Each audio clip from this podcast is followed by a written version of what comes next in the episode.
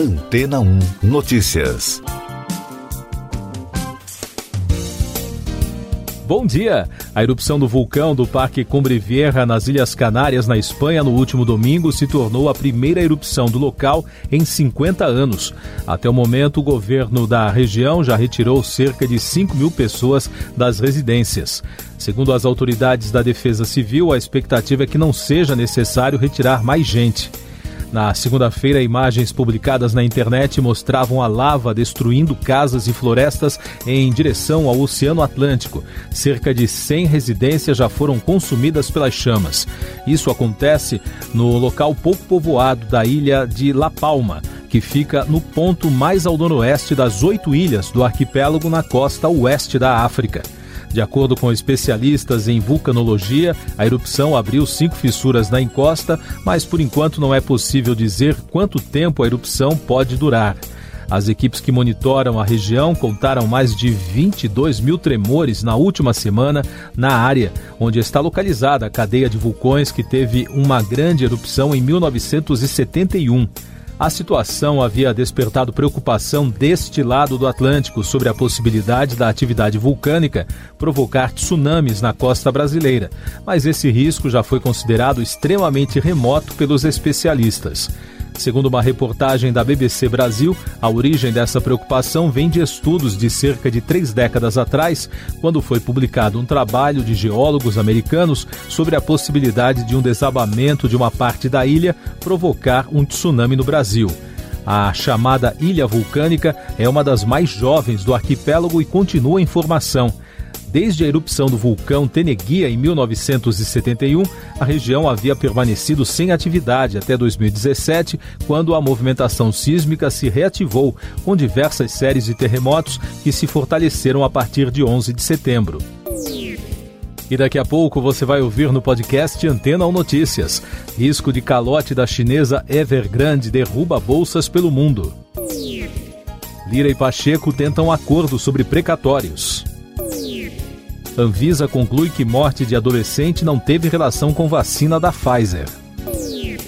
O temor global de um calote bilionário da Evergrande, uma das maiores empresas do mercado imobiliário chinês, derrubou as bolsas pelo mundo. No Brasil, o dólar fechou a segunda-feira em alta de 0,93%, cotado a R$ 5,331 na venda, o maior valor em quase um mês. Já o Ibovespa despencou 2,33% na quinta queda consecutiva. O presidente da Câmara dos Deputados, Arthur Lira, e o líder do Senado, Rodrigo Pacheco, se reuniram na noite de segunda-feira em Brasília para tratar da PEC, a proposta de emenda constitucional dos precatórios, já aprovada pela CCJ, a Comissão de Constituição e Justiça da Casa. A matéria está em discussão na Comissão Especial da Câmara. Segundo o senador Fernando Bezerra, o ministro da Economia Paulo Guedes poderá se encontrar com o grupo nesta terça-feira. A Agência Nacional de Vigilância Sanitária informou que não existe relação entre a morte de uma adolescente de 16 anos de São Bernardo do Campo, na Grande São Paulo, em 2 de setembro, com a vacina da Pfizer contra a Covid.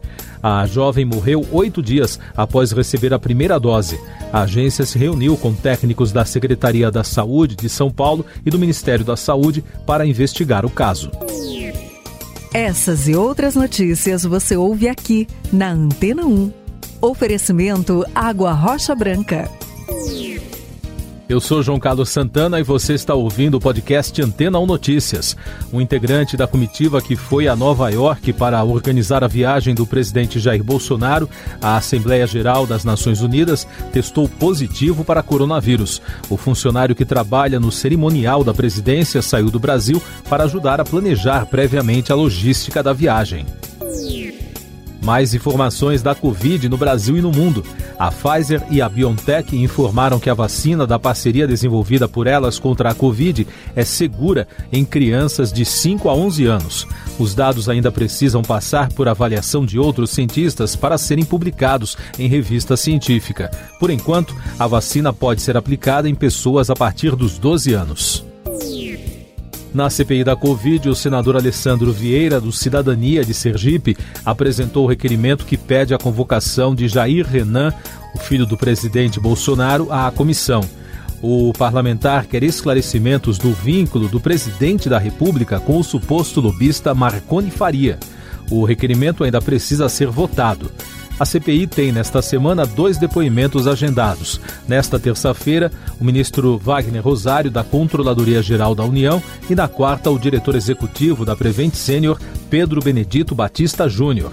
A comissão entra em sua última semana de depoimentos. O Brasil registrou na segunda-feira 248 mortes por Covid e soma agora 591.034 óbitos desde o início da crise. Os números mostram tendência de estabilidade na média móvel de mortes. Em casos confirmados, o país totaliza 21 milhões e 200 mil infecções, com mais de 2 mil diagnósticos em 24 horas. E o balanço da vacinação contra a doença aponta que a população que está com o ciclo vacinal completo está em 38,05%. São mais de 81 milhões e meio de pessoas que já tomaram as duas doses ou a dose única de vacinas. Meio Ambiente. O sistema de alerta de desmatamento Amazon monitorou a destruição de 1.606 quilômetros quadrados de floresta no mês de agosto. A área, que equivale a cinco vezes o tamanho de Belo Horizonte, é maior para o mês em 10 anos. Quando somados os dados entre janeiro e agosto, já foram consumidos mais de 7.700 quilômetros quadrados de floresta. Os organizadores de um mutirão de limpeza realizado em Fernando de Noronha recolheram pouco mais de uma tonelada de entulhos do mar. A faxina submarina foi promovida no fim de semana e contou com 25 mergulhadores e voluntários. A partir de 1 de outubro, o arquipélago passa a adotar novo protocolo para a entrada de turistas com a cobrança do passaporte da vacina contra a Covid. Principal destaque internacional desta terça-feira começa hoje a Assembleia Geral das Nações Unidas, com a pauta centrada em temas como a pandemia da Covid-19, a mudança climática e as tensões diplomáticas dos Estados Unidos com a França e a China. O evento será realizado de forma híbrida, presencial e remota. Cabe ao presidente do Brasil, Jair Bolsonaro, fazer o discurso de abertura da sessão de debates, seguido do presidente dos Estados Unidos, Joe Biden. Bolsonaro deve tratar do combate à pandemia e de questões ambientais. A previsão é que o presidente embarque de volta ao Brasil nesta terça-feira. Economia e negócios. Como você ouviu há pouco, o mercado financeiro global derreteu na segunda-feira, com as atenções voltadas para a situação do poderoso grupo de construção chinês Evergrande.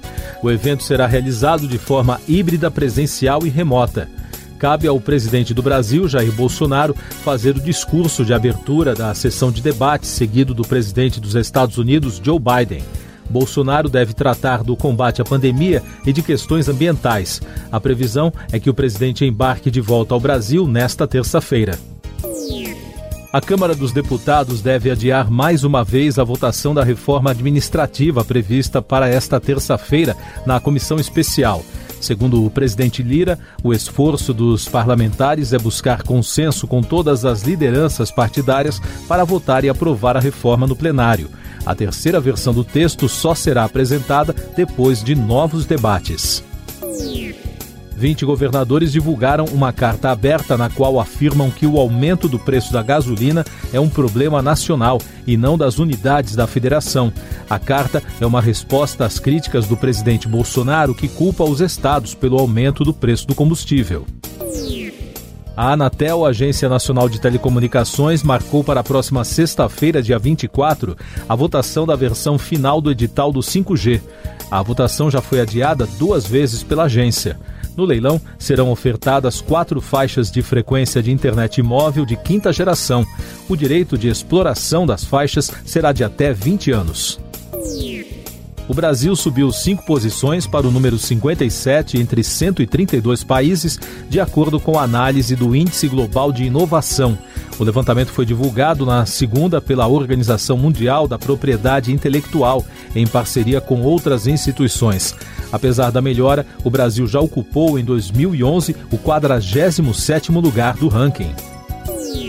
Mais destaques nacionais: o Instituto de Pesquisas Energéticas e Nucleares, o IPEM, órgão do Ministério da Ciência, Tecnologia e Informação, paralisou na segunda-feira a produção de radiofármacos e radioisótopos usados para o tratamento de câncer. Segundo reportagens publicadas, há relatos de falta de medicamentos por causa da escassez desses produtos. Turismo. Os Estados Unidos vão suspender as restrições de viagens internacionais a partir de novembro para adultos estrangeiros que estiverem totalmente vacinados contra a Covid. A medida vale para todos os países e substitui a atual medida que restringe o voo de estrangeiros. Destaque musical também em clima de Nações Unidas. Os cantores do grupo pop sul-coreano BTS participaram de um evento em Nova York antes da abertura da edição 76 da Assembleia Geral da ONU. O grupo incentivou a vacinação contra a Covid e parabenizou o papel dos jovens ao longo da pandemia em um discurso na sede da instituição. Você confere agora o último destaque do podcast de Antena 1 Notícias, edição desta terça-feira, 21 de setembro. A imprensa oficial do Sudão informou, sem identificar os envolvidos, que uma tentativa de golpe de Estado fracassou hoje no país. Uma fonte do governo disse à agência France Press que os envolvidos tentaram assumir o controle do prédio da imprensa estatal, mas não conseguiram. Uma fonte militar falou que vários oficiais estavam envolvidos no atentado, mas já foram suspensos. Siga nossos podcasts em antena1.com.br. Este foi o resumo das notícias que foram ao ar hoje na Antena 1.